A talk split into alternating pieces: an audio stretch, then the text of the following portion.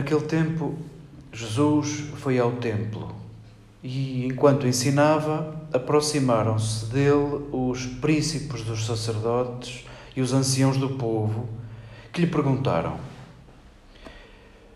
Com que autoridade fazes tudo isto? Quem te deu tal direito? Jesus respondeu-lhes: Vou fazer-vos também uma pergunta, e se me responderdes a ela, dir-vos-ei com que autoridade faço isto. De onde era o batismo de João? Do céu ou dos homens? Mas eles começaram a deliberar, dizendo entre si: Se respondermos que é do céu, vai dizer-nos: E porquê é que não lhes deste crédito? Se lhe respondermos que é dos homens, ficamos com o receio da multidão, pois todos consideram João como profeta. E responderam a Jesus: não sabemos. Ele, por sua vez, disse-lhes: Então não vos digo com que autoridade faço isto.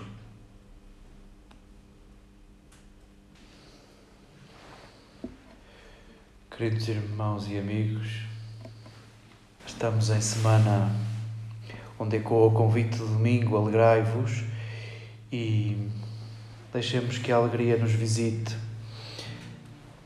na liturgia recebemos uma alegria simbólica, ritual, mas deixemos que a alegria nos visite também em sentidos literais. Nós que depois do domingo que celebramos, talvez vamos percebendo que a nossa alegria, a alegria dos discípulos de Jesus, talvez não seja uma questão exterior, Queremos construir a alegria a partir daquilo que dizemos e fazemos, para que os discípulos de João, sejam lá eles quem forem, possam olhar para nós, discípulos de Jesus, e vejam e ouçam, e isso seja razão de alegria, o que veem em nós e o que ouvem em nós. Nós percebemos que a alegria é coisa de quem está em caminho, nós percebemos que a alegria sim, é uma coisa complexa e que depende da nossa fragilidade e da nossa finitude, mas nós queremos que a nossa alegria resida naquilo que dizemos e naquilo que fazemos, para que outros se sintam erguidos e assim imitamos a fonte da nossa alegria, que é Jesus. Foi-nos servido um brevíssimo parágrafo do capítulo 21 de Mateus é neste capítulo 21 que Jesus chega a Jerusalém. Já sabemos de cor. Ele entra montado num jumentinho e filho de uma jumenta, e, e desta maneira Mateus quer, em primeiro lugar, piscar-nos o olho à profecia segundo a qual o Messias entraria não a cavalo, mas ironicamente montado num jumentinho. E sim, nós que já sabemos o fim da história, Sim, este Messias é de, outra, é de outro registro. Não veio montado a cavalo, não é o Senhor dos Exércitos. E lembramos neste capítulo 21, Jesus vai ao templo pela primeira vez nos sinóticos, é a única vez que ele sobe a Jerusalém, é a única Páscoa que ele passa em Jerusalém. Parte a loiça toda, parte a loiça toda. E Claro que, se for em sentido literal, obviamente os chefes do templo não vão ter gostado do que viram, mas continua o texto. Jesus, enquanto está nessa visita inédita ao templo, ergue pessoas, cura pessoas. O mesmo é dizer, se para entrar no templo é preciso um estado de pureza, o que Jesus faz é devolver àqueles impuros condição de possibilidade de acesso ao templo, de acesso à comunidade, se quiserem. E, e isto deixou muito chateados os chefes da religião, que voltam aqui à cena. Jesus, depois de entrar no templo, ainda sai para Betânia, segundo o relato de Mateus, e volta, e esta é a segunda vez que entra no templo. e, em certa medida, percebemos um contraste.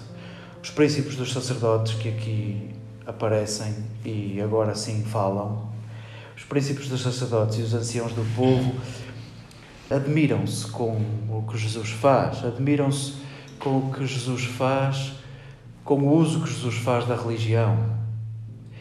E o que é que isto nos serve? Percebemos claramente que os donos da religião usam a religião para outra finalidade diferente de Jesus, a ponto de se irritarem com Jesus.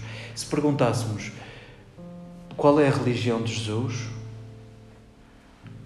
a religião de Jesus, de facto, é muito prática.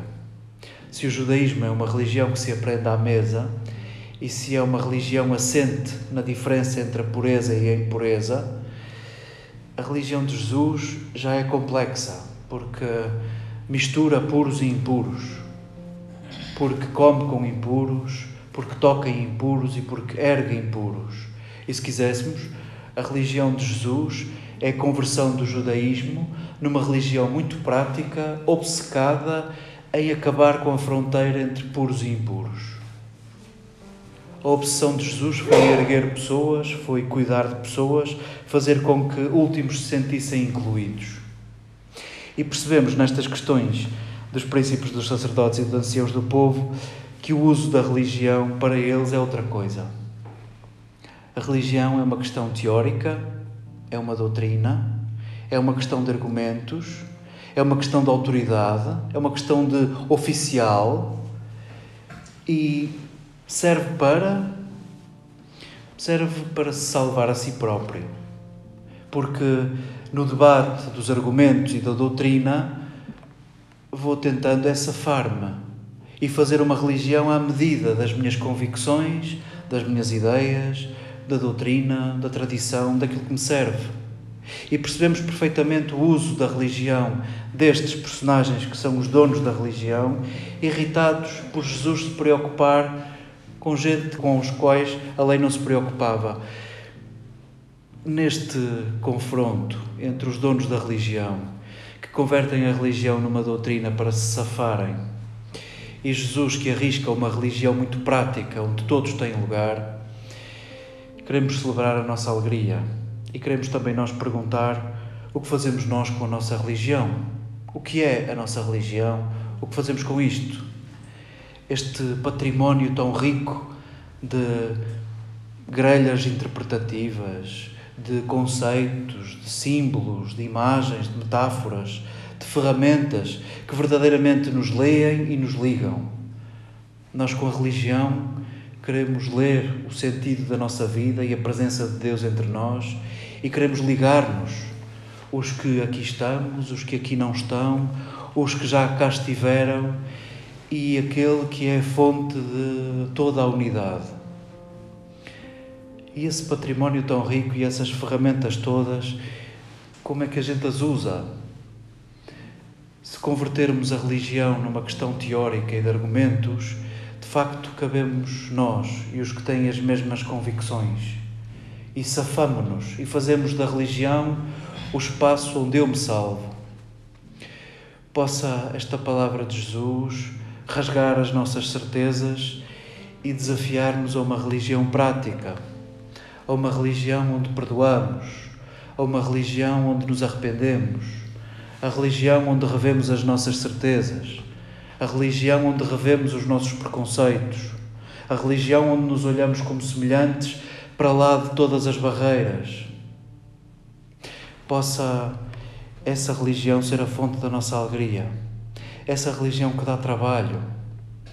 Possa o tempo de advento ser um tempo também muito prático, onde nos dispomos a não nos apoderarmos da religião como o espaço da minha salvação, mas olharmos a religião como as ferramentas, os conceitos, o património imenso com o qual podemos dar forma ao sonho de Jesus.